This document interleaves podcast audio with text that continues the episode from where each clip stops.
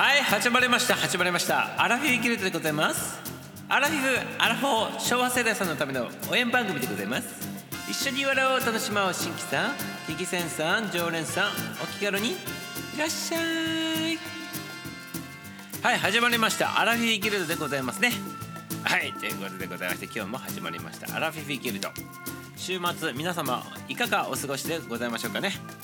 はい。日本列島はね北から南に長いねそんなね島国でございましてね桜ね桜桜って言っておりましてね関東地方ではもう桜がねもう時期が過ぎていってしまってね今もうね散っていってしまってもうなんていうの？ピンク色じゃなくねピンク色と緑の割合がね6対4ぐらいでね緑がね多くなっとるということでもう散っていってしまってね過ぎていってしまったんでございますけどでもででもでございますよ。日本列島は北から南に長いでございますから北側のねおすあのところに住んでる地域の方々これからが桜が見どころとねいうところでございましてこれからが満開になっていくわけでございましてはい。南から来てね北の方にどんどんどんどん移っていきましてね関東の方はもう終わってしまったんでございますけどね。北陸とか東北とかねこれからでございますね。ていうか多分北陸の方とかえっと北関東そして東北の方の入り口の方とか今満開なんかな？多分ね。はいということでございましてね。皆様桜が見たかったらね 満開見たかったら 3月のね中旬ぐらいから南の方からね北の方へね少しずつ少しずつホテルをね移動しながらね1ヶ月ぐらいかけてね北海道までたどり着いていってほしいなとそう思っとるわけでございますね。ありがとうございます。はいということでございまして花見したい方は年1ヶ月間から2ヶ月1ヶ月半ぐらいでございますか。ね。桜を堪能したい方は移住生活をするというのもね手でございますね。はい手でいうことでございましてね。皆様ありがとうございます。で まあ三竿のねあのうちの前は桜並木のねあの道のとこ通りでございまして満開の時はねまあ、し3月の終わりでございます。3月の終わりから4月のね3日か4日あたりぐらいまででございましたかね満開だったのね。その時は人がねわんさかわんさか訪れてねパシャパシャパシャパシャパシャパシャね写真撮っとりましたよ皆様ね。えここでは見かけんような方々がいっぱい来てね写真撮っとります。撮りまくっとりましたね。はいそんなねやつをね家の目の前でねこう見ながらね好きでいってしまったんでございますけどでもところ移れば同じような環境のところもいっぱいあるでございますからね今ね北の方に移っておりますね桜のね満開のね時期がね同じようなねあの光景が見れるんでございましょうね。はいということでございましてまあ桜自体はね春に咲くとそして散ると淡い色のねこう植物ということでございましてね。日本人はなんか知らんけど濃い色とかねあの外国人の方々はどっちかというと濃い色のあの色を好むんでございますよ。原色ってやつでございますね。あのはっきりした色。でも日本人はあのなていうの？文化なんでございましょうかね。昔からの感じでございまして淡い色っていう感じでございますね。外国人の人からするとねすっげえ中途半端でなんでこんな薄い色っていうような色を日本人は好むでございますね昔からね。だから桜っていうねこういうあの花があの春に咲くというねこの淡いじゃないでございませんか。ピンク色でも真真っピンクっていうね表現がいいのか知らんでございます。がピンクピンクっていうよりも本当に淡い色でございましてね薄いピンクと。これを日本人が好むんでございますね。これがわびさびと。いうものでございますね。わびさびでございますね。はい。日本人ははっきりとした原色とかね。あと何ていうの？なんかパーンとした色というよりも淡い色を好むというねそんなね民族でございますね。昔からでございます。それがわびさびというねそういう形でね今引き継がれておりますね。だから桜が大人気なんでございますよ。日本人はね。外国人の人からするとね桜を見てもね何とも思わないでございますね。多分ね。何この色って。薄いじゃないのと。言うそうでございますね。はい。で日本人の感覚としてはまあ色もそうなんでございますけど年に1回だけ短い間だけ咲くと。そして散っていってまたね来年にね見るということでございまして。これあの日本人の感覚としては四季っていうのがあるところで四季。春夏秋冬ね。ということでその春っていうものを楽しめるというね式の中の4分の1の感じのねその風物詩ということで日本人好むそうでございますよね。はいということで私たち日本人は四季度があるあのこういう地あのつま地域っていうかね地球上で見るとちょうど四季があるようなねあのところにね生息してるってのは違うんですかの位置しとって四季がはっきりと分かれとるっていうそんなねあの地球上から見てもねかなりねレアな、ね、国なんでございます日本って実はね皆様ね何気なく住んでると思うんでございますけど四季がはっきりこんなにはっきりしとる国ってなかなかないでございましてそして四季折々っていう言葉もあるようにその春なら春夏なら夏秋なら秋冬なら冬っていうねそんなね風景風物詩そういったものが楽しめるということでございまして他のね各国と比べると4つ4倍楽しめるということなんでございますよ。皆様ね。だから日本人に生まれたことを誇りに持つということでねとてもねあの素晴らしい国に生まれたんじゃないかなっていうねミサは思うわけでございますけど皆様いかがでございますか？おっと原田先生投入でましたね。はいこんばんは。原田先生投入いただきました。ありがとうございます。裏で聞いてる方もこんばんはね。今日今はねちょっと一人でねちょっとあの日本のねあの四季そしてね日本のねわびさびについて喋っておりましたね。語っておりましたね一人でね。はいだよねって。そうでございますか。ありがとうございます。今日はねアダルトのねアダルトの番組構成をねちょっとしてみたいなと思っておりますからね。のためになるというかね大人のというかわびさび日本人としてのわびさびのね配信をしてみたいなというふうに思ってるわけでございますね。はい。いつもなら22時までの配信ですって言いたいんでございますけどもう22時回っとってね30分回っておりますから今日はね23時までの配信と いうことでちょっとやらさせていただきたいなと。最大23時まででございますから皆様のねあの時間を許す限り楽しんでてほしいなと思っておりますよ。はい最後だけ聞いたけどあそう出ましたか。最後最後だけ。最初から今日はねめちゃめちゃいい話をずっとしとったんでございます。実は一人でね誰もはねあのコメントしてこんからが裏裏で聞いとるだけでみんなスタンバっとるだけでございまして。誰もコメントしてこんかったら一人でくっちゃべっとってね。あの約6分半ぐらい一人で喋っとったでございますよ。くっちゃべってねいい話しとりましたよ今日ね。なんでいい話なのか。そうなんでございます。今日はねお釈迦様の誕生日でございますよ皆様。ね知っとるでございましたか？はいありがとうございます。あ大体聞いとったらあ関丸ちゃんあの裏で聞いとってねあの表に出てこんかった一人でございましたね。で 関丸ちゃんありがとうございます。はいありがとう。数十分の1だったっていうことでございますね。ありがとうございます。関丸ちゃん大体聞いとったらありがとうございます。え関丸さん関丸さんってね龍一先生も挨拶しておりますね。あまあてるてるちゃんでございますね。久しぶりでございますね。ありがとうございます。てるちゃんも久しぶりと。ね。あ や花祭り。そうでございます。今日は花祭りでございますよ。花祭り。ね。花祭りでございましてお釈迦様の誕生日なんでございます皆様大丈夫でございますか？お釈迦様の誕生日って知っとったでございましょうか？ね。キリスト様が生まれたっていうねクリスマスは皆さんよく知ってるんでございますけどお釈迦様が生まれたこの誕生日を皆さん知らん人がためちゃめちゃ多分多いのだと思うんでございますけどね。日本はどっちかというと仏教が多いので多い多いのにもかかわらずね多いのにもかかわらずでございます仏教のね仏壇とか参ってる人たちお寺とか参る人たちが多いのにもかかわらずなぜか日本はねあんまり信仰がねあのあの数が少ないキリスト教のクリスマスを祝うっていう風習がねあるんでこれこれはすっごい不思議でございますね。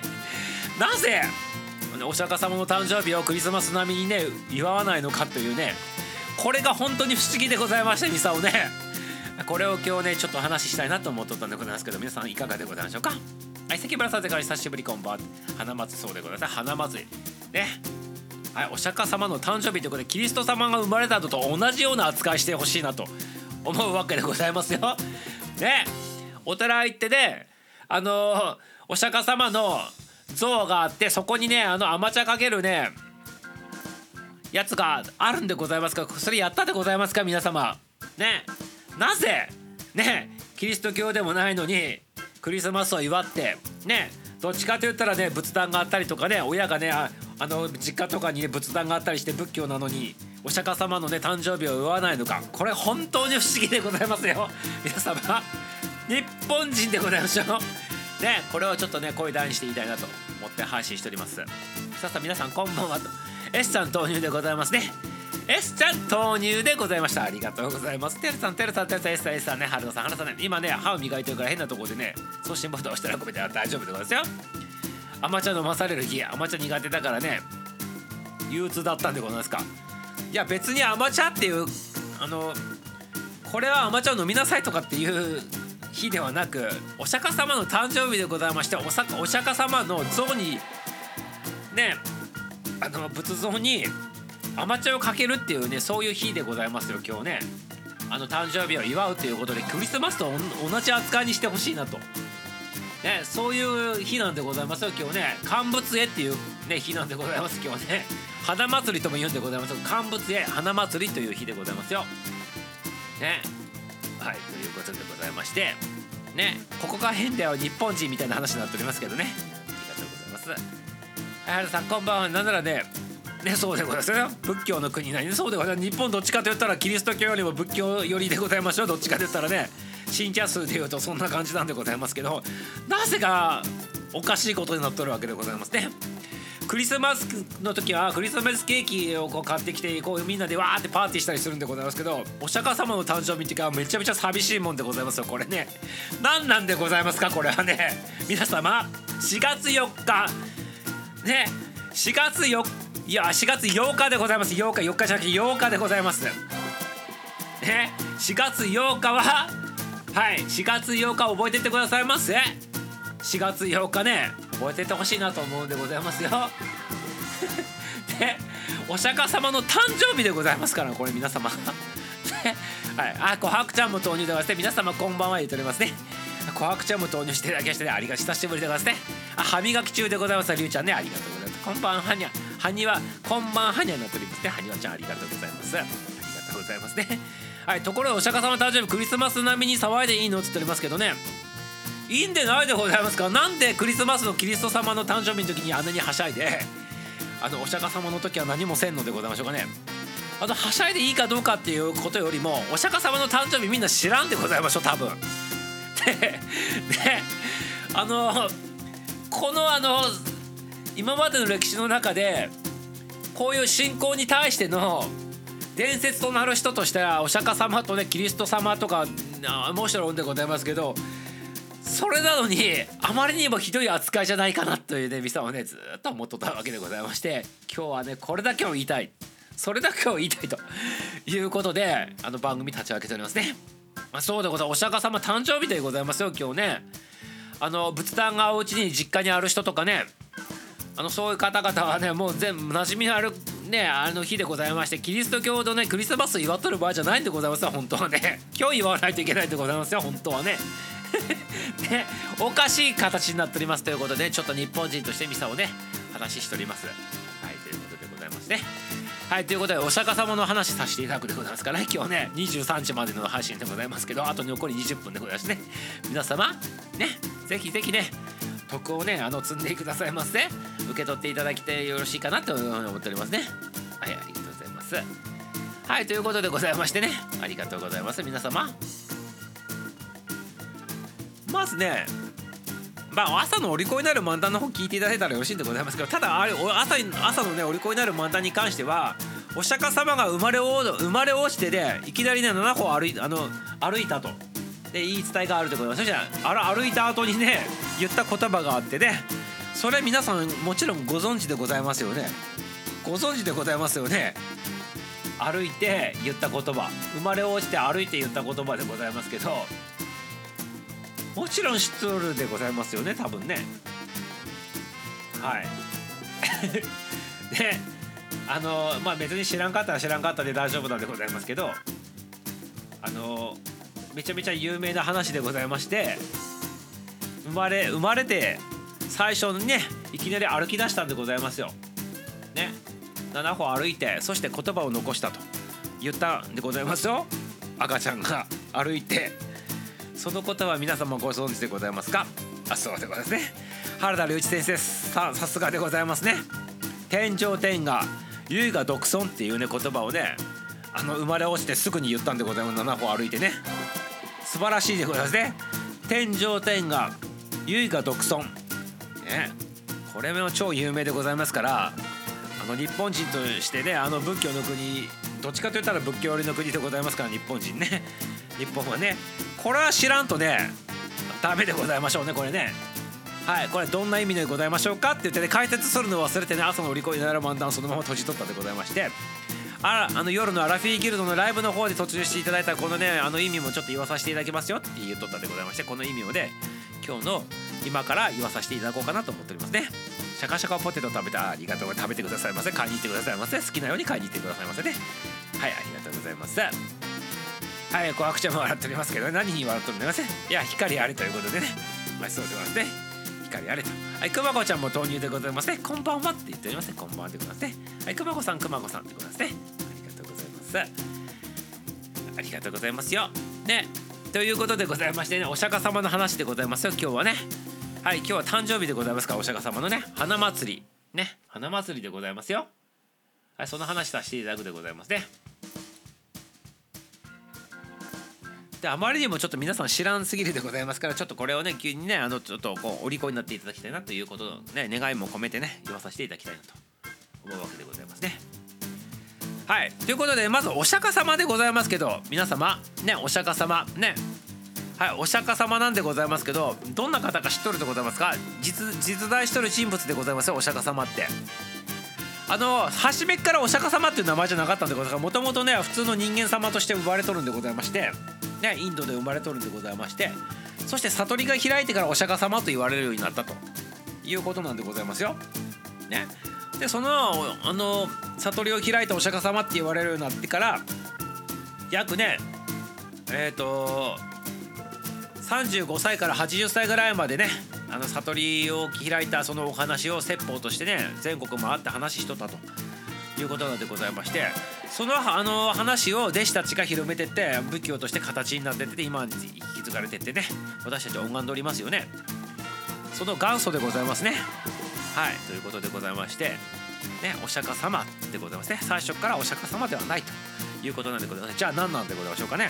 名前がちゃんとあるんでございますよ。名前知ってる人おるでございましょうか。名前知ってる人ね。はい。天上天下優雅独尊。俺らの時代ヤンキーの皆様が好きな言葉じゃなかったんですけど。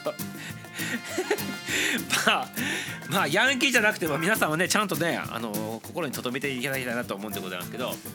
じゃあこのね天上天下優雅独尊っていうね意味からするとどういうあの意味なのかと。いうことからちょっと話させていただこうかね。これ朝の売り子になる漫談ではちょっとねこれ話するの忘れとったでございますからね。これに関してはねもう超有名な話でございますけど言わんでも皆さん分かっとると思うんでございますけど大雑把に言うとあの大きい意味で言うとでございますよ。こういう意味でございますね。はい。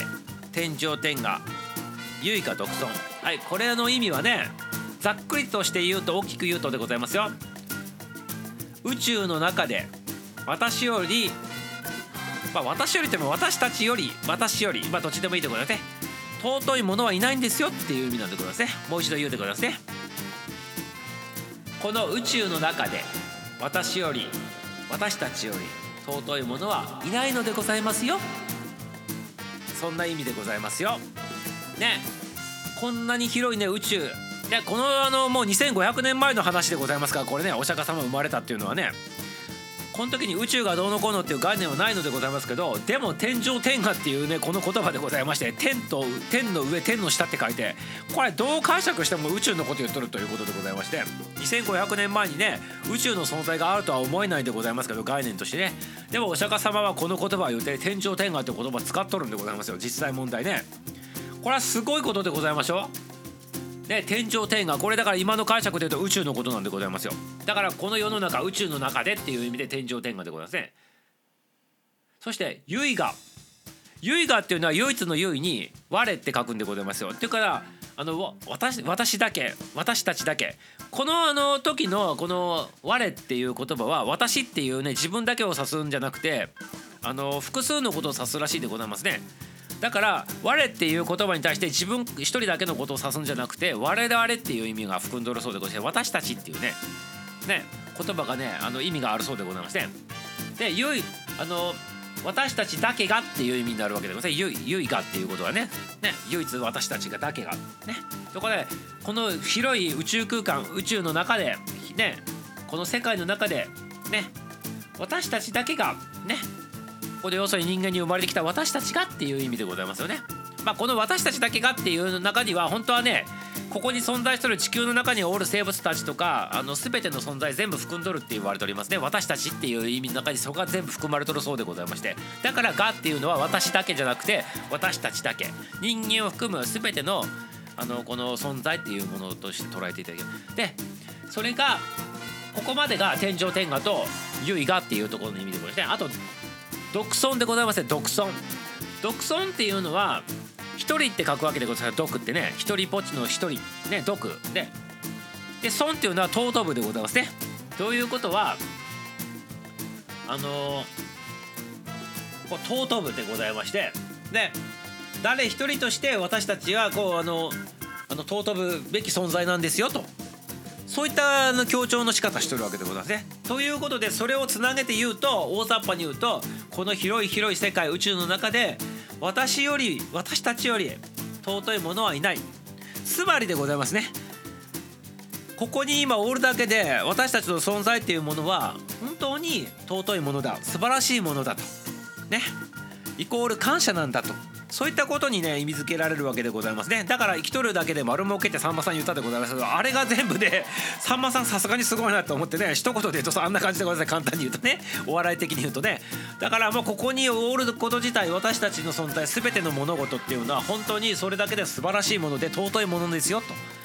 それそういうことを言ってるわけでございます。これ2500年前にね赤ちゃんって生まれ落ちて、ね、7歩歩いてすぐに言った言葉でございましてね。しかもでございますよ右手をね右手をね直角にねこうやって L 字にして上をね人差し指向けてそして左手をね L 字に下に向けてね主張を指してでこういう分かるでございましょうかね。そしてこの言葉を言ったんでございますね。天上天下。唯我独尊って言っててやったわけでございまして赤ちゃんのね0歳児のね子供がやったんでございますよ。これ7歩歩いてね。2500年ぐらい前って言われておりますね。はい。ということでございまして素晴らしいではありますがこのねお釈迦様が生まれた誕生日でございまして今日この話させていただいておりますね。はい。アニワさんアニワさんはるこのなので朝配信を聞いてそうでございますね。名前でございますね。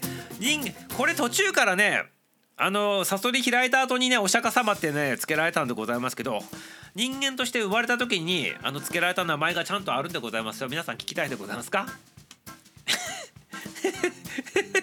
で、はい、名前は配信を聞いてねって言っておりますね。一人一人がみんなそれぞれ尊いそうでございますよ。あとはどなたが一緒にかまるっとこうもがということで、こもちゃんありがとうございます。そのポーズタロットカードのマジシャンのね、多分そういうの混じっとるの、あの、混じっとるんでございましょうね。なんて言ったらね、あの、世界三三大のね、一員でございますからね、お釈迦様ってね。はい。ありがとうございます。くまこちゃんまたですね。かまこちゃん S さんって言ってですね。はい。そしてねあのもともとお釈迦様のねお名前でございますよ。これちょっと言わさせていただこうかなこれね。はい言わさせていただくでございますよ。言わさせていただいてよろしいでございますか皆様。あのはいじゃあ言わさせていただいて。お釈迦様が人間の時の名前でございましてはい。ゴータマシッタシッダールタっていうんでございますね。シッダールタっていうのを知っとるた？とったか？っていうですね。ゴータマシッダールタ知っとったか？皆様知っとったか？でそういうふうにつながるわけでございますね。ゴーダルゴータマシッダールタっていう名前でございます。正式名称で。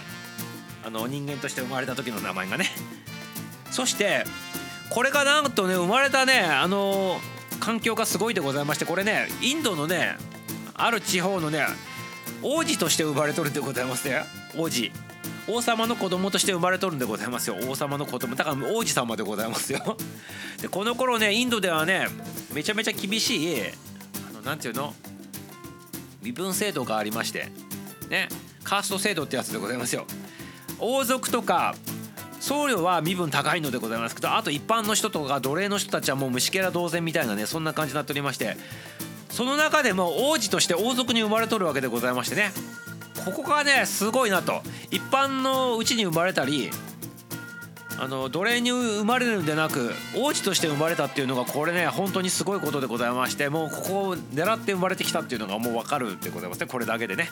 なんでかと言ったら身分の低いその当時そのカースト制度の身分低いあのこの生まれて落ちた人が何を言ってもね何を言ったとしても世間は受け付けんのでございますよ。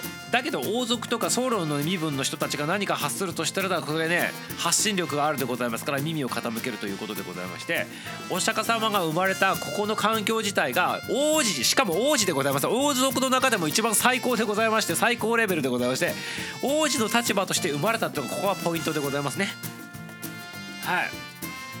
これはだからもうねなるべくしてなるね生まれてきて2500年前にね一節で作ったともうこれはすごいことでございますねもう鳥肌もんではこれ喋りながらミサをねポポ肌たっとり鳥肌たっとりますよね、ということでございましてね。はい。ということで皆さんどれだけ興味あるのか知らんでございますのでね、勝手に喋らさせていただいた22時に勝手に、あ、23時に勝手にしまわさせていただくでございますからね。はい。はい、ということでございまして、ありがとうございます。はい、ということで人間の名前として名付けられたのが、ね、ゴータマゴータマ・シッタールタという名前さんでございますね。はい。こうしてね王子としてね29歳まではね何で不自由なく育てられとったんでございますけどやっぱりねすごいでございますね運命でございますねあの29歳ぐらいまでなんで人はあの不安とか悩みで苦しんでね死んでいくのかっていうのをずっとねあのずっと抱えとってね29歳の時にね王子の立場を捨ててね出家してしまったんでございますね出家してね旅に出たということで要するになんで今で言ったらその仏教の中で煩悩っていう言葉もあるところなんですけどなんで煩悩は生まれるのかそれを克服できないのかということで修行に出てね悟りを開きに行ったっていうのが29歳の時でございましてね王子のね地位を捨てねそれをやっちゃったんでございますね。これすごいことでございますね。はいでもでございます。29歳に出家してね修行しに行ってねなんと悟りを開いたのは35歳でございますから6年間の修行で悟りを開いてしまって今のね仏教のね基本となることをね悟ってしまったということでございましてこれすごいでございますね。6年間で悟れるんだっていうことでございますね。これはもう本当にねなるべくしてなったということでございますね。生まれる環境から全て整ってね素晴らしいでございますねこれね。鳥肌ものでございますね。はい王子時代人間の欲をね満たしまくる生活をしてたんだよね。そうでございます。29歳まではねそうでございましたね。でもその中でなんであの人間はねあの苦しんでねあのそういったことになっとるんだということでずっとね抱えとったそうでございましてそれをね追求したいということで29歳の時にいきなり出家したんでございますね。地位を捨ててね。はい。そうなんでございますよ。はい。はい。そうでございます。いつ悔い改めるのでしょう。ねだから29歳。29歳の時に出家してるから29歳まではね贅沢しとったでございます。でもね自分の中では気にかかっとったそうでございますよ。ね。はい。そうでございますよ。はい。そうでございます。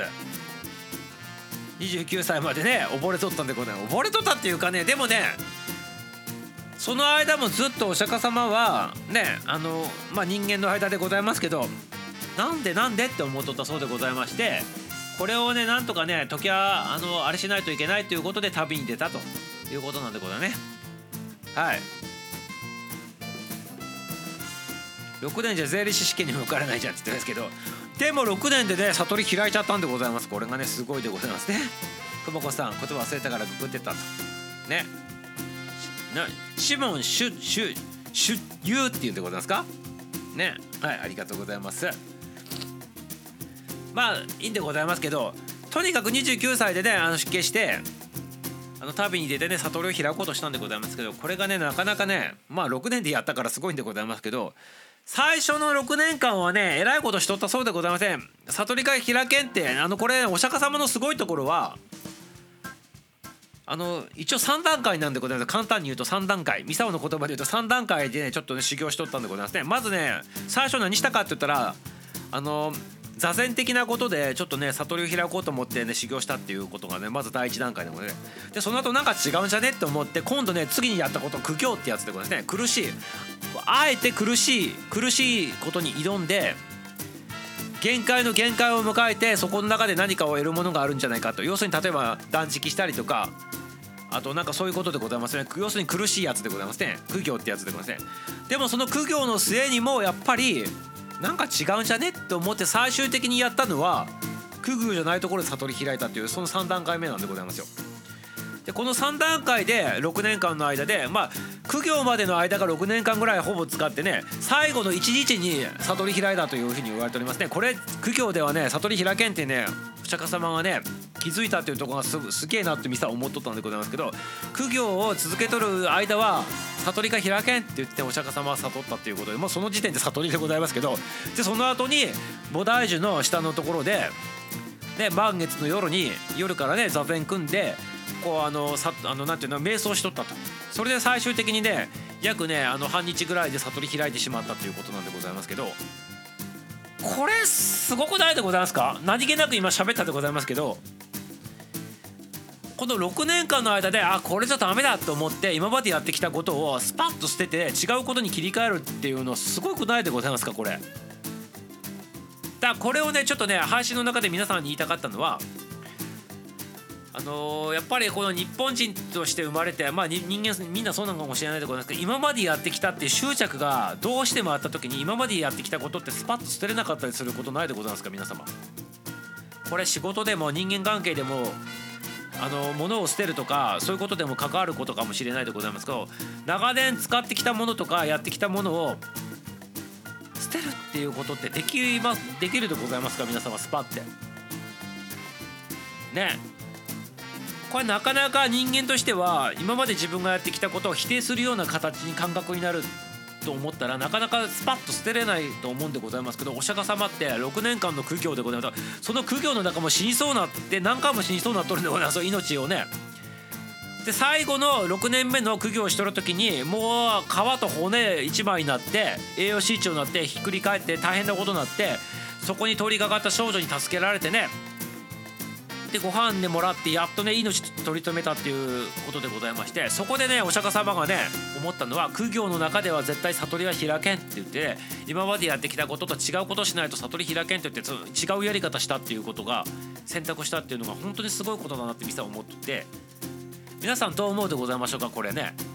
人間はどうしても今までやってきた過去のことをもったいないとかねそういう感覚で捨てれないこと多いと思うんでございますけど違うと思ったものをお釈迦さんスパーンとね切り替えられたっていうのは本当にすごいことなんじゃないかなと。まあ6年間苦行しとった中でねそういうねあのことができるようになったんだと思うんでございますけどまあ、本当にすごいなと。まあお釈迦様の6年間ってね人間でいうと多分ねその10倍ぐらいの感覚だと思うんでございますけどまあ10倍って言ってもまあ20倍か10倍以上の感覚でございましょうね。ね早いんでございますけど6年でもね。からスパッと切り替えられるって本当にすごいことじゃないでございますか皆さんどう思うでございましょうか。ちょっと聞きたいでございます。パチパチさんでございますね。パチパチちゃんこんばんはこんばんはパチパチちゃん投入ないでお役に立たこんばんはってありがとうございますおめでとうございます引き続きね昨日に引き続きありがとう今日はお釈迦様の誕生日でございましてお釈迦様の話しておりますよね6年悟りはこの人すげえやべえってことなんだよねってまああの6年でねなったからすごいのでございますけどただその人その人の感覚の中では6年がお釈迦様自体はまだ遅いと思ってるかもしれんでございます。これはちょっとわからんのでございますよ。感覚としてね。ね。6年で早いと思う人もおるとございまして6年でまだまだね甘いなって思う人もおるでございます。これは人の感覚でございますからどうとも言えんでございますけどまあ、通常通常の感覚からしてね悟りを開くっていうことでなんかいろいろねやるって考えた時に一般の感覚で言うと6年は早いでございますよね。確かにね。はい。やばい人ですよね。はいありがとうございます。そうなんでございますよ。俺たまにスパートしてたりやめたりすることあるあ素晴らしいでございますね。おめでとうございます。はい久保さんこんばんこんばん花さんのくぐりました。ありがとうってことではじめましてパチパチさんって言ってねコックちゃんもね挨拶しておりますね。ありがとうございます。さあ。リュウさんやっぱりね豚まんが私には合うかもなと思っているところですが豚まんがねまたアイコン戻したってことでございますね。ありがとうございます。パチパチはねあの昨日から入っていただいて久しぶりにね復活したでね連日入っていただきありがとうございます。コクちゃんも久しぶりでございましてね。ありがとうございます。はい。みやちゃんこんばんは。わらこでございます。後ろで聞いとったけどねお釈迦様のお話しとったらねわらこもねちょっと賛成したくなった気だでございましてわらこもねいきなり投入させていただきました。皆様こんばんは。わらこでございます。さすがにわらこはね2500万2500年前ぐらいにはね生きとらんかったでございまして生まれとらんかったでございますから。お釈迦様と直接話したことないのでございますけどないのでございますけどないのでございますけどでもねお釈迦様の生まれ変わりの方とは喋ったことあるでございますよ。ねその生まれ変わりの方っていうのは誰か知りたいでございますか？教えないぴょーん。さよなら。皆さんバイバイ。またね。わらこちゃん。はいわらこちゃん一番聞きたいところほったらかして何しとんでくださいありがとうございます。はいということでわらこちゃん投入していただいたけどね。まあ聞きたい人はねあのまたちょっとね関心持っていただけたらよろしいかなと。ありがとうございます。はじめましてはじめましてパチパチさんってね小悪ちゃんはたちね。りゅうさんやっぱりね豚これ言ったってことですね。あらさん潔よし。小悪さんはじめましてこんばんは。何ももったいなくて捨てられないっていうことですね。はいということでございますね。まあそれはそれでいいんでございますけどまあ言葉で言うと執着っていうことにね関わってくる可能性もあるということで、ね、執着っていうのはまあいろんなね解釈あるんでございますけどなんで捨てられないのかっていうことを考えていくとね執着のねそのね原因原因というかね根本としてね自分が持っとるものっていうのが分かったりすることがあるでございますよ。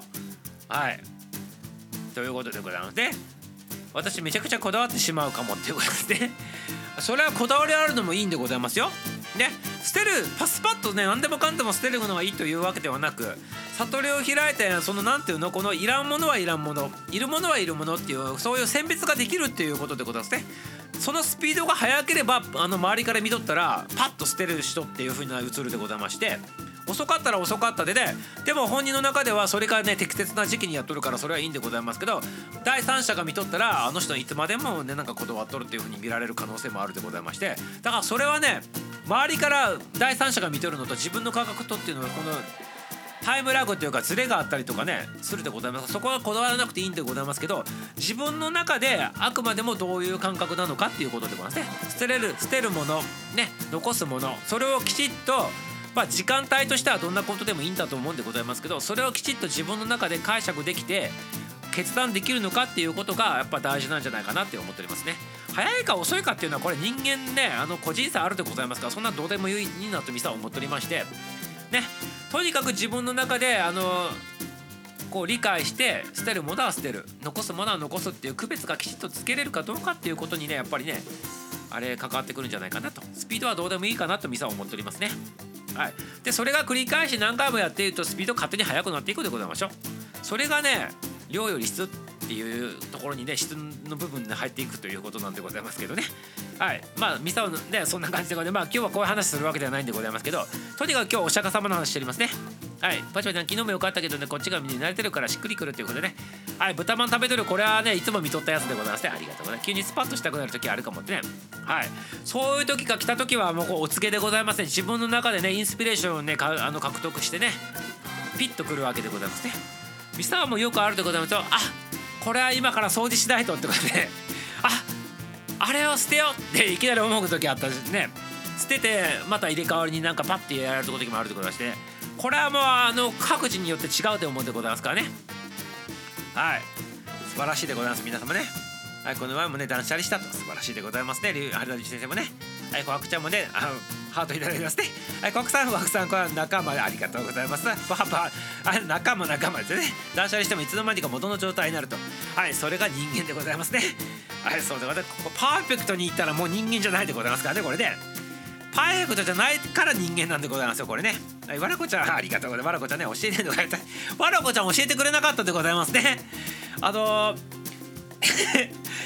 あのミサは知っとるんでわらこちゃんが教えていただいたから知っとるんでございますけどお釈迦様の生まれからはあの方とあの方でございますねねもちろん年代は違うでございますけどねはい、ありがとうございます。わらこちゃん、まだパイパイなのって言ったら、まだ引っ込んだでございますね、わらこちゃんね。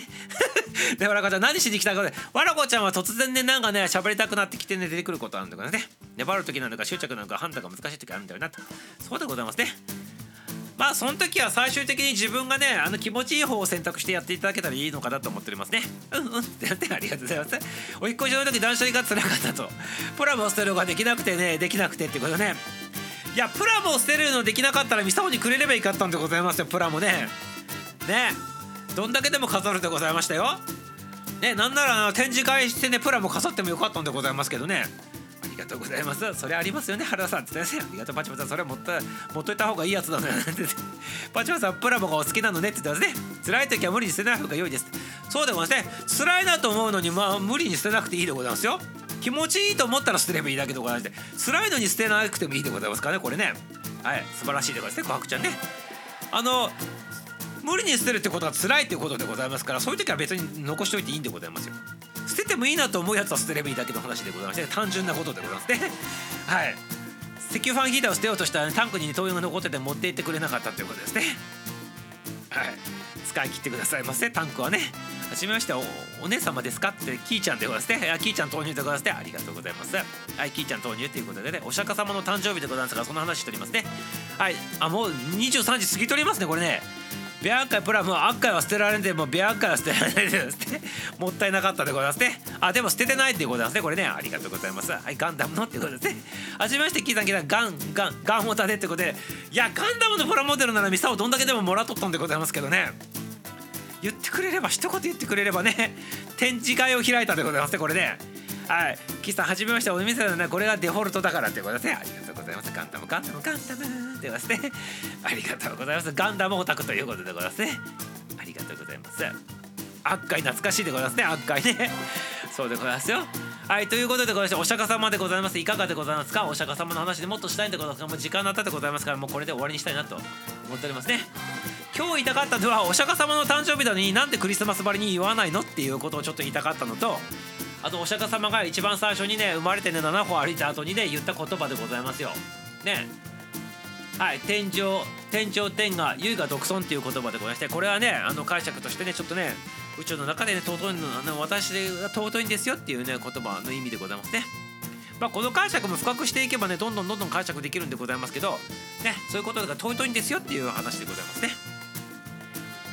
でこれもあの人間として生まれてきた、ね、100歳ぐらいの寿命でございますけど人間として生まれてきた時にやっぱそれぞれ尊い、ね、素晴らしいみんなが尊いとその中でね死ぬまでの間に何をできるのかっていうねそういったこともねこの中に多分含んどるんじゃないかなと思うわけでございますよね。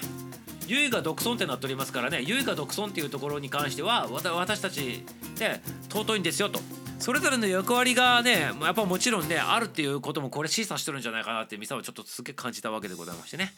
はい、そういったことでございますね。はい、ということで、あの歌の方でね、ちょっと送あの贈り物としてちょっと聴いていただきたいなと思っております。はい、今日はね、この歌をね、聴取させていただきましたね。おかんで、インディペンデントでございますね。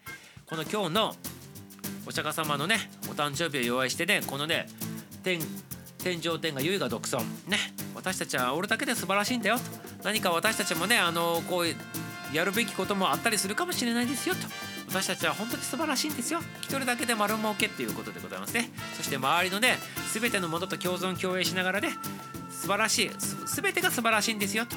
ねそういったねあの曲でございますからお聴きくださいませ。はい。演奏と歌は三沢が歌わさせていただきます。インディペンデントどうぞ。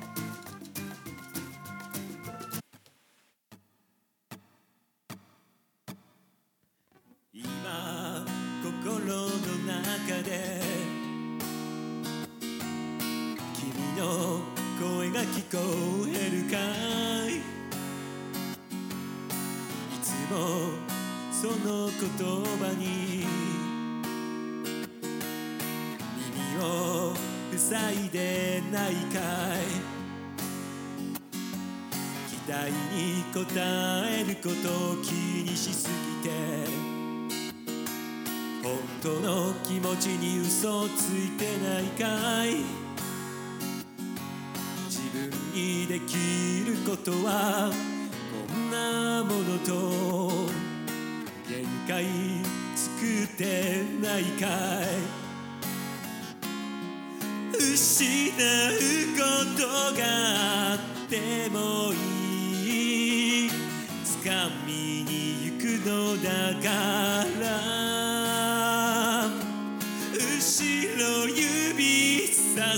れてもいい心の道しるべが指す方へ歩いてゆこう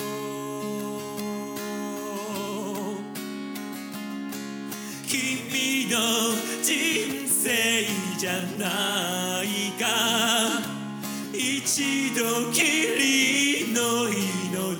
じゃないか心の奥で声が聞こえたら我慢しないでいい。進めばいい。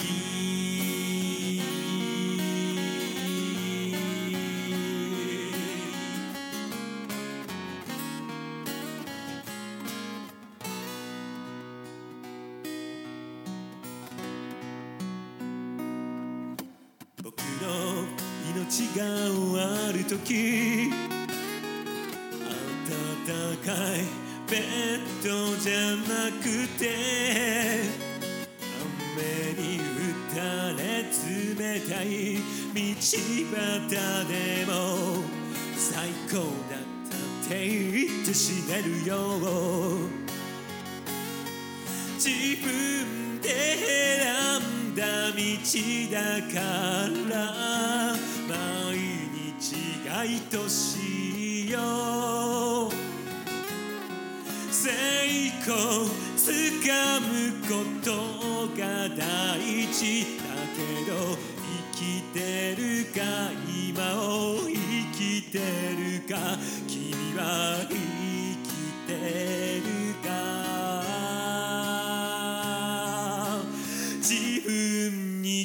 けよ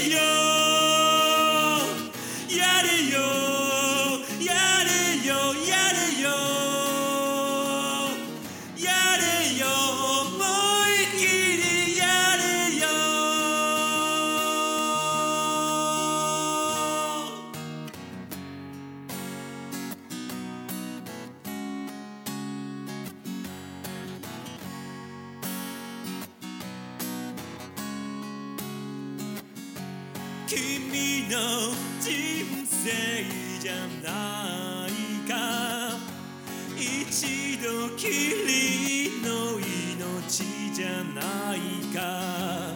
心の奥で声が聞こえたら我慢しないでいい進めばいい。道の途中で少し疲れたら立ち止まっていい。休めばいい。一人じゃできないことがあったならすぐに言えよ。力になるから君が思うほど君は弱くない。そんな僕だって強くはない。心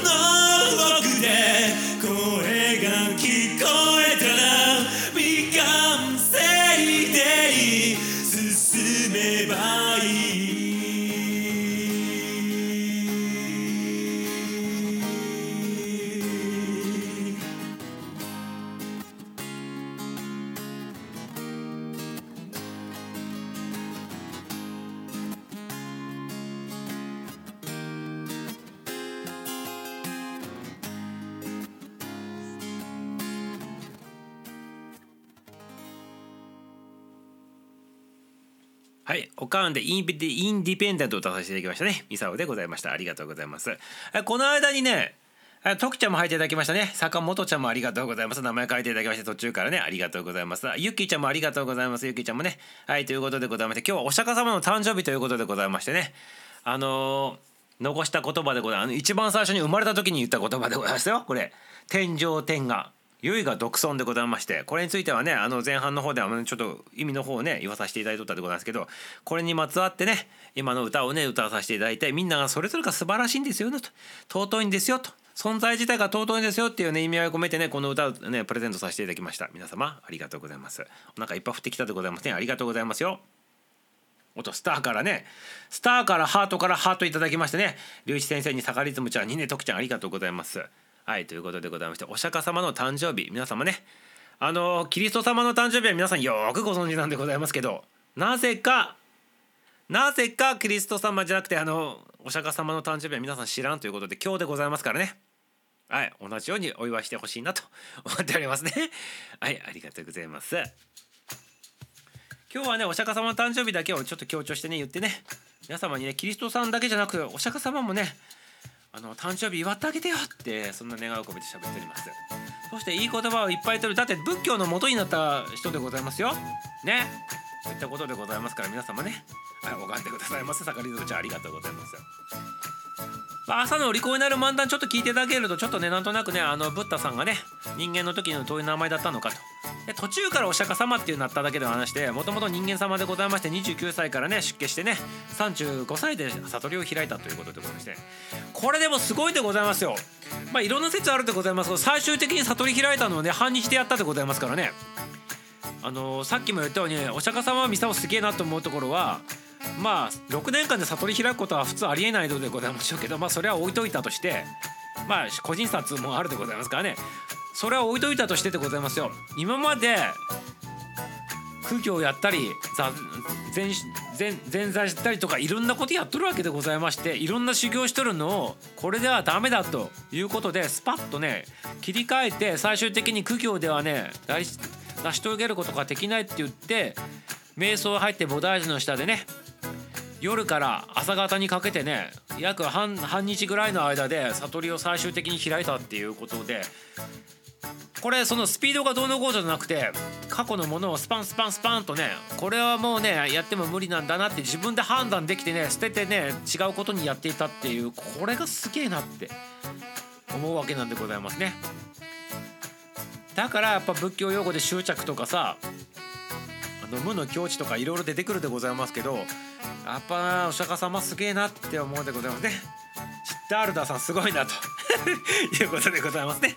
さらにすげえなってミサを思ったことでございましてこれ多分皆さんはほとんどの人知らんのでございましょうけど知らん話ちょっとね言ってねこの回だけね今ね聞いた人だけ聞いててくださいませこれねあの世界世間一般の人たちはほとんど知らん情報だと思うんでございますけどねまあこれも噂レベルで一応聞いていただきたいなと思うんでございますけどなぜかミサは知っとるんでございますんであの言わさせていただくでございますけどここで本当にレアな話でございましてお釈迦様が出家しあの29歳の時に王子の立場を捨てて外に出てって修行しに行ったんでございますよ。王子だからね王様なるってけどその地位を捨ててまでやったんでございますね。ほいで生まれたその環境自体が王子様で生まれとるから最高級のね王族さんでございますからね一般の人たちとか奴隷として生まれなか生まれてしまっとったらどんだけ修行してどんなにすごいこと言ってもね世間の人たちって絶対に聞かないでございますからこれ王子として生まれたあのシッタールタさんだからこそ成し遂げられたことなのかなってだから全ての環境が全てね生まれた時からねあのお膳立てされとるっていうこともすっげえなと思っとったんでございますミサをね。そしてこれすごいことなんでございますけど王子の地位を捨てた子供ねお父さんからするとふざけんなって思わないでございますか？王様の立場からすると。王様の立場からして29歳で一番今からねあの王王王様を継いでいただかないといけないっていう時に出家していってしまったんでございますよ長男がねあの長男というかあの王子様がねお父さんの立場からするとどうなんですかって皆さんちょっと考えてみてくださいませ？ね考えてみてくださいますよ。でもお父さんは心ねあのどうぞどうぞってねあの自分の好きなようにやったらいいよっていうふうに送り出してくれたっていうことらしいんでございますよ。ほんで本ででございますよ6年の歳月あってシッタルダさんがあの悟りを開いてお釈迦様になったわけでございますよ。ね、であのお釈迦様にななるっていうのはこうお釈迦っていうのはこの名前ついたわけでございますけどもう一つの呼び方としてブッダっていう言い方は皆さん知らんでございます聞いたことないですか？ブッダ。ブッダ。ブッダって仏だ。仏像のことだあの仏様のことでもブッダって言うと思うんでございますけど皆様の感覚の中ではね。一般的にそういうふうに思われてるでございますけどブッダとお釈迦様の違いとかって皆さんなんとなくわかるでございますか？ね。ブッダとお釈迦様の違いとかパチャバさんのクラスメートな感じ。ありがとうございます。お祭りでパチャバさんのノリでね乗れば花祭りのメジャーになるよねっていうことですね。はいお釈迦様ハピパ。そうでございます。ハピパなんでございますよ今日ね。はい父としてはてめえ何やらかしてくれてるんじゃってなるよね大体はね。でもねお父さん素晴らしい人でございますよ。ね。でさっきちょっとここの話行く前にブッダって出てきたでございますブブッダって意味わかるでございますか？皆様ブッダ。ね。おめえ誰か俺の頭ぶったんだよっていうそのブッダではないでございますよ皆様。ブッダでございます。ブッダ。ブッダ。ブッダっていうのは要するに仏様の息っていうことでございますよね。ブッダでございますから阿弥陀の歌って書いてブッダっていうことでございましょ仏の歌って書いてね。ブッダって何なのかって言ったらそうブッダブッダ。ね。仏様のことブッダって大皆さんなんとなく言うと思うんでございますけどブッダってねあの正式なあの意味合いで言うと悟りを開いた人のことをブッダっていうそうでございますよ。ねだから世の中に悟りを開いた人は何人かおるんでございますけどだからお釈迦様もブッダの一人っていうことになるわけでございます解釈としてはね。一つの解釈としてでございますよ。悟りを開いた人がブッダでございますからその悟りを開いた人の一人がブッダでございますよね。ある意味キリスト様もあの悟りを開いたと言えるでございましょう。洋風でございますけど。だからあの東東洋の言葉で言うとキリスト様ももしかしたらブッダっていうくくりの中に入るのかもしれないでございますよね。洋風な洋風じゃなくて和風の和風っていうかあのこの東洋の言葉で言うとね。もしかしたらそんな感じのカテゴリーという感じただもう一つの解釈もあってブッダイコールあのえっとブッダイコール 何でこでしたっけ？ブッダイコールお釈迦様っていうねそんな解釈もあったりするわけでございます。わけでございますよ。まあどちらにしてもどちらにしてもでございますよ。あの悟りを開いたっていうことが大事でございましてそれがねブッダもしくはお釈迦様自体がブッダ。ね。まあどっちにしてもあの悟り開いとるわけでございますからそういうふうに言われておりますね。はい。お釈迦様はねそうだよ。釈迦釈迦族の王子だったからだよねってそうなんでございます。あの釈迦族っていうねその系統があってそれでねあのお釈迦様っていうふうな名前ついたんでございますね。悟り開いた後はね。釈迦族にあの系統あのそのなんでございますかその血筋がそうなんでございますね。だから血筋の名前取ったお釈迦っていうね付けられたっていうふうに言われておりますね。りゅうちゃん素晴らしいでございますね。はい。ということですね。はい。なんかごめんってね小悪さんのごめんってりゅうちさんハサミって言ってるんですね。ハサミと言ってるんですね。はい。そうなんでございますよ。はい、要するにあの悟り開いた後にブッダになった後のその名称が釈迦族でございましてお釈迦様っていうふうに言われたと。そういう話もあるでございますね。確かにね。はい。何しろおかしいということ。で何がおかしいんですか？散々だったらおかしいですか父はぶったられたことないのに。ねこうアブロでアブロのセリフでございますね。盛りのちゃんありがとうございます。リュウさんむしろナイス。お二人が可愛いということですね。ありがとうございます。盛りずさん。ですね。はい。ということでございまして何を喋ろうとしたかちょっと忘れたんでございましてね。ブッダの話って何何を喋ろうとしてたんでございましたっけ？本題は。何でございましたっけ？あお父さんの話か。これがすごい話でございまして王様のお父さんからすると何やらしてくれてるんじゃこらボケってなるんでございましょうけどお父さんはね好きなようにやったらいいよというふうにね送り出してくれたんでございますよ。で基本的にねあの好きなようにあの生きてきたそうでございますよ。あのお釈迦様はね人間の時からね生きてきてあの、まあ、ずっと人間なんでございますけど80歳で亡くなるまでね35歳で悟り開いてからねあの仏様の証拠ついてねあのブッダになってあのお釈迦様っていう名前ついたんでございますけどお父さんがね素晴らしいなと思っておりますミサをね。何が素晴らしいのかってこれねあのここだけの情報でしてね皆さんね今日はお得情報でございますよ。取ってってくださいませ。ブッダで何が悪い？ブって何が悪いでますねブライト館長ミサブライト館長すっげえ好きでございますよ。これねブライト艦長がおらんかったらねガンダムシリーズのねガンダムゼータガンダムダブルゼータ成り立っとらんでございます絶対に。ね、ブライト艦長がおったからこそだからねあのねガンダムシリーズのね3部作はブライト艦長が主役と言っても過言ではないでございますねミサオの感覚からするとね。なんでかとそれはねニュータイプとかねああいうね暴れ馬みたいな人たちを全部束ねてねやっとるわけでございますよ。ブライト艦長自身ももしかしたらニュータイプだのってねあの思いたいんでございますけど全然ニュータイプではないんでございますけどあのあれでございますね。ニュータイプじゃないけど人を使うのがめちゃめちゃやっぱねブライトさんはね人が見る目があったということでございましょうかね。でブライト艦長の息子さんはねなんでございましたっけ？アサウェイでございましたっけ？なんか名前が。あの方もなんかちょっとニュータイプチックな感じでなんか反乱を起こしたりとかいろいろやっておりましたけどとにかくブライト艦長はすごいんでございますよ皆様ね。はいということでちょっとそれだでございますけど何の話しとったんですか？何の話しとったんでございますかこれね。ではいということで高橋さんね時ちゃんもあってですね。ブライトさんブライトさんめちゃめちゃすごいでこれすごい人ブライト艦長で多分ガンダムシリーズに出てくる中で一番ミサオすごい人じゃないかなと思っとるわけでございますね。お得情報ありがとうございます。ガンダム何やと言われて艦長兼親父役ってそうでございますね。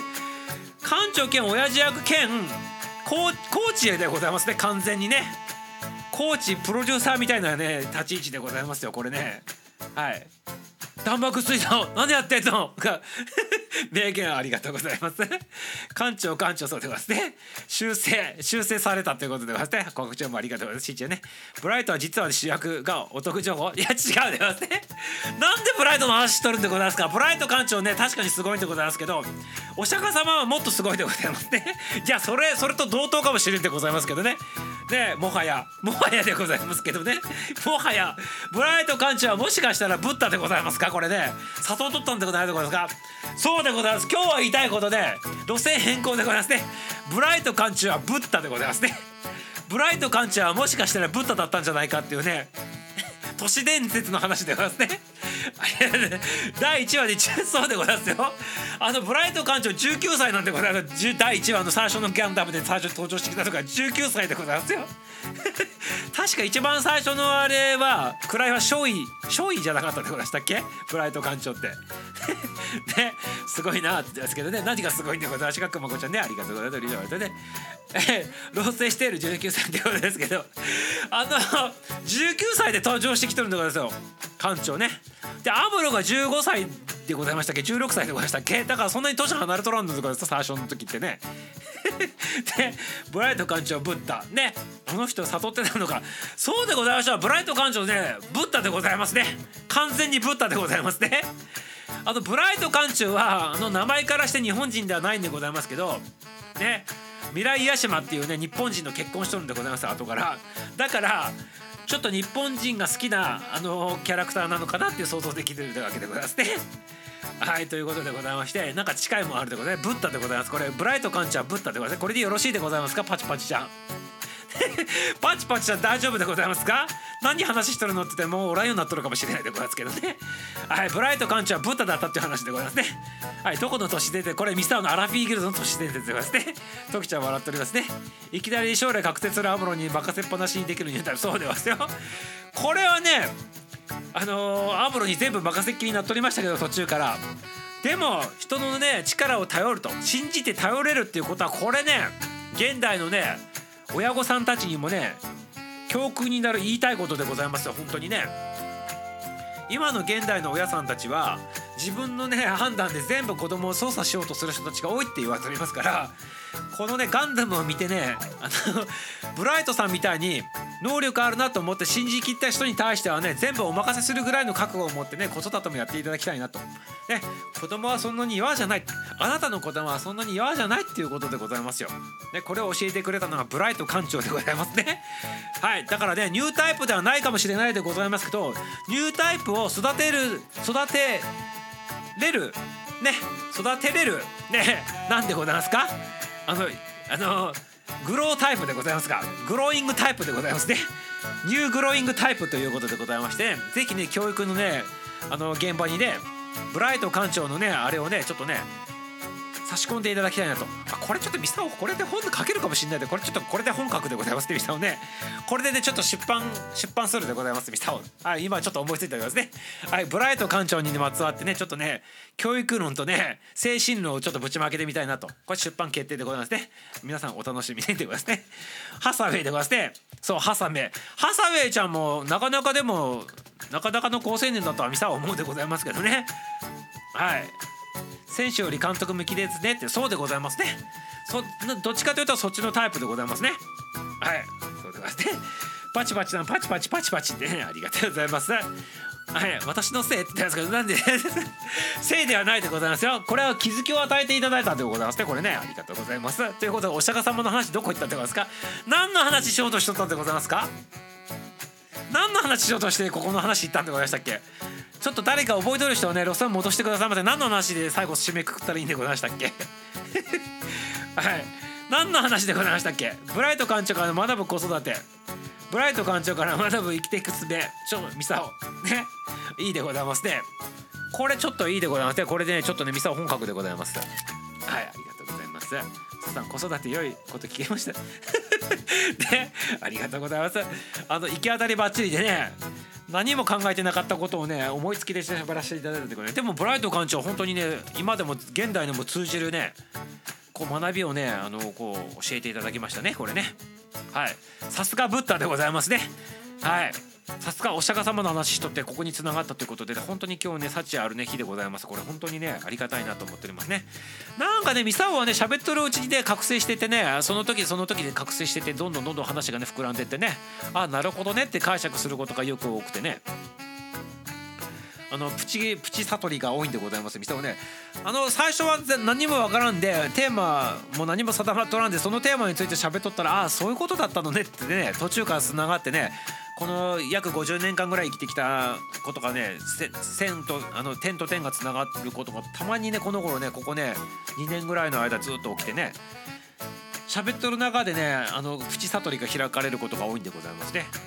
皆さんも多分同じだと思うんでございますけどね今日はねさすがにやっぱりねお釈迦様の誕生日の話しておりましたらやっぱ完全に来たでございますねこれね。ありがとうっていうことでございますね。皆様ありがとうございます。行き当たりばっちりそうでございますよ。ねお釈迦様の親父がすごい。あそう。ミサさん子育て良い話聞いてありがとうございます小悪ちゃんもね素晴らしく子育てしておりますからね。参考にしてくださいませ。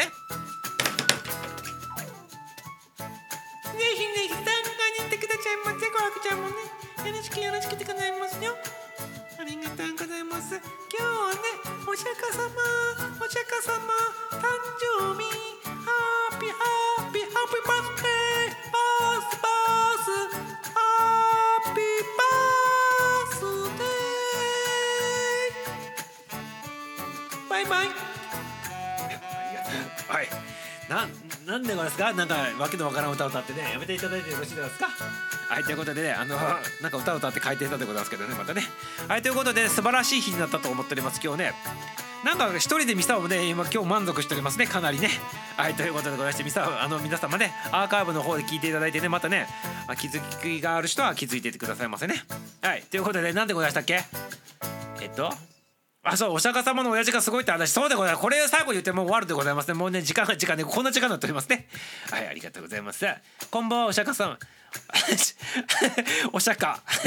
父の命日ということであ父の命日なんでございますか梢ちゃん。素晴らしいでございます。ねお釈迦様の誕生日に父が命日でということでございまして、ね、生まれ変わりでございますか？これもしかして梢ちゃん？ありがとうございます。ね梢ちゃん入っていただいたということでね。はい。あの最後の方だけ聞いていてくださいましてお釈迦様のねおお父さんがすごいって話をねこれねほとんどの人が知らんような話を今からするでございますからねここに入ってきていただいた方すごいタイミングでございますね。はい。喋る手書きで書くって大事だよねそうでございますね。ありがとうねコクちゃんもねハートいただきますね。コクちゃんはねはいバイバイっていただきますね。ありがとう。また入ってきてくださいませね。はいわらこちゃんわらこちゃんね小絶賛お父さんもおめでとうってことでございますね。ありがとうございます。はい注意いただいておりますね。ありがとうございます。ごはちゃんね。はい小絶さんこんばんは。小絶さんはじめまして。小絶さんこと小絶さんはじめましてこんばんは。いやだから親父の話早くしててね。皆様ありがとうございますってことでね。そうでございます。このねお釈迦様のお父さんがすごくて王子で生まれてきたねあのお釈迦様がね出家するって言った時にね29歳の時でございますけど「いいよいいよ」って言ってね好きなようにやったらいいよって言ったお父さんがすごいでございますね。でしかもね6年後にねあのシュッタールダ子供がね王子様なる子供がねあの悟り開いてお釈迦様になるわけでございますけどなんとでございますよ。お父さん国王でございますよ国王。ねそのねこれ皆さんの感覚ではねどう思われるかちょっとわからんでございます。これは本当にすごいことでございましてこれこの話知ってる人多分ほとんどおらんのでございますけどちょっと言わさせていただくね。お父さんがすげえと思った話はこれでございます。お釈迦様が悟り開いた後にお父さんが弟子入りしたんでございますよ子供に。はい。お釈迦様のところに弟子入りしたお父さんお父さんがでございますよ。これすごくないでございますか？ね。いや下克上とかじゃなくてやっぱりお父さんありきでお釈迦様なんでございますよ。あのお父さん自身は国王でございますから好きな立場全部さあの操作できるわけでございますよ。だから出家するって言ったらダメだって言えばもうそれで終わっとったはずでございますけどいいよいいよって。そっからがもうねやっぱお父さんありきでございますよこれ完全にね。だからそういうところにやっぱ生まれ落ちてきたっていうのがこれね宿命ってやつでございますね。お釈迦様のね知ったるダーちゃんのね宿命ってやつでございまして。お父さんが悟り開いた後のそのお釈迦様の後にところにぜひねあの息子よって言ったか知らんでございますけどあのぜひね弟子にさしてししてくださいって言って頼んだっていうことなんでございますよ。こうして弟子になってあの教えをこう取ったということでございますね。これすごいでございますね。これねお父さんでで これ結構みんな知らん話でございましてここだけの話しとってくださいませね。おおって言ってねいい反応しておりますね。で、はい、お父さんお父さんすごいってことでね。お父さんお父さんそこにほらお釈迦様がいるよでございますね。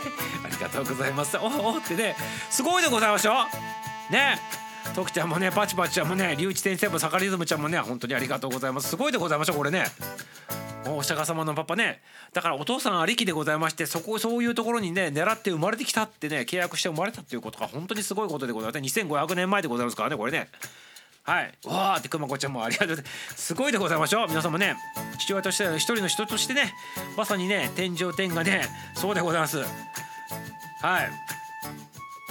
ゆいが独尊ってやつでございましてこれお父さんお父さんなりにね国王やっと中で自分ができることね国をもっと良くするためにやっぱり悟りを開いた息子のところにね弟子入りしててさらに国を繁栄させようって考えたんでございましょうねきっとね。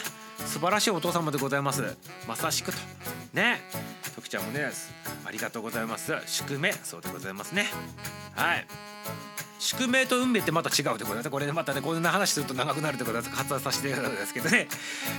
魔王魔王なぜ魔魔王じゃないでございましょう。ちゃんと歌詞違っとったでございましょ。うこれはあくまでも自分の解釈であのドイツ語をねちょっとねあれって言ってねあの翻訳したバージョンでございますね。はい、ありがとうございます。はい、小添ちゃんもね、キラキラいただいてますね。ときちゃんもね、はい、リズムちゃんもありがとうございます。ということでね、完結したでございますね。じゃあ、これでね、今日はね、お釈迦様の誕生日ということで、皆様ね、お祝いしてくださいませ。残りまだね、20分ぐらいあるでございますからね、お釈迦様の誕生日、花祭りでございますからね、皆様ね。はい、ということでございますよ。はい。はい、ということで、ミサオの解釈を交えながら、ちょっと喋らさせていただいたと、今日のね、配信でございました。是非ね、あの自分でね、あの取り入れるところ、あのー落とし込めるところは落とし込んでいただいてね自分の人生に生かしていただきたいなと思っておりますね。宿命と運命の話と今から2時間そうでございますよ。宿命と運命の話になるとめちゃめちゃまたねここから2時間以上かかるということですからね。これ割愛させていただきたいなと思っております。皆様ありがとうございます。はいそれではねオーケストラバージョン聴きながら降りてってくださいませ。皆様ねありがとうございます。アラフィーギルのねテーマソング作詞作曲誠さんでございましてあの、ね、アレンジ。とハーティサウンドさんでございますね。はい、それを聞きながらね、降りてってくださいませ。また明日もお会いしましょう。皆様ね、タイミングが合えばね、この頃ね、9時05分に始まらんことはあるでございますから、どどっかのタイミングで絶対やるでございますから、皆様ね、入れる時に入ってきてください。無理は禁物でございます。ありがとうございます。今日はお釈迦様のお誕生日でございました。皆様、ありがとうございます。それでは皆様、さようなら。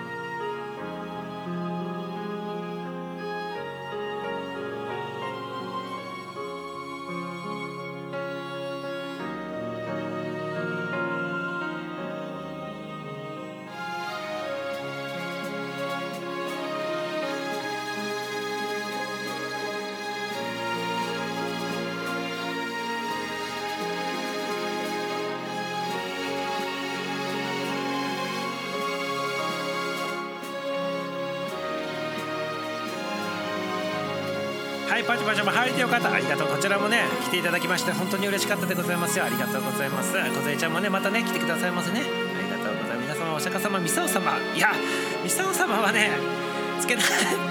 おかあのちょっとお釈迦様に申し訳ない感じするでございますけど嬉しいでございます。ありがとうございます。コアクちゃんもまた入ってきてくださいませ。ありがとうって言ってねいつやっても大体一面があるばってこれはすごく大事すごいでございます皆様のおかげでこの番組になりとっておりますね。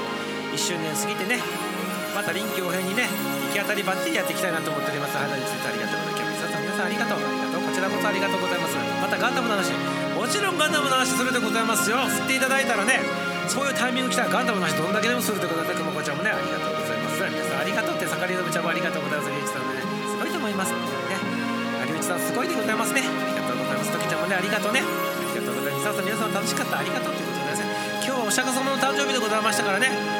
学びにねつながる今日そんなにね話でねずっと続けてきました皆さんぜひ受け取っていただきたいなと思っておりますこちらおやすみなさいバイバイおやすみなさいませ皆さんさよならバイバイはい、すいません、こちゃんいきなり通り出ましたね。バイバイはい、ありがとうございます。皆さんガンダム語った一日のガンダムはね、すみません。はい、また話してたガンダムね、じゃないザクロレはね、最強はそうでございます。ありがとうございます。ありがとうございます。あ二人ありがとうガンダムオタクありがとうございます。ありがとうございます。あハートありがとうございます。徳ちゃんもありがとうございます。ここちゃんもねハートいただいてさよならって言ってます。ありがとうございます。皆さん皆さん今日のチェッまたね。はい、ありがとうございます。皆様、ハートありがとうございます。それでは皆様最後の挨拶でございます。皆様ラブでございますまた明日バイバイ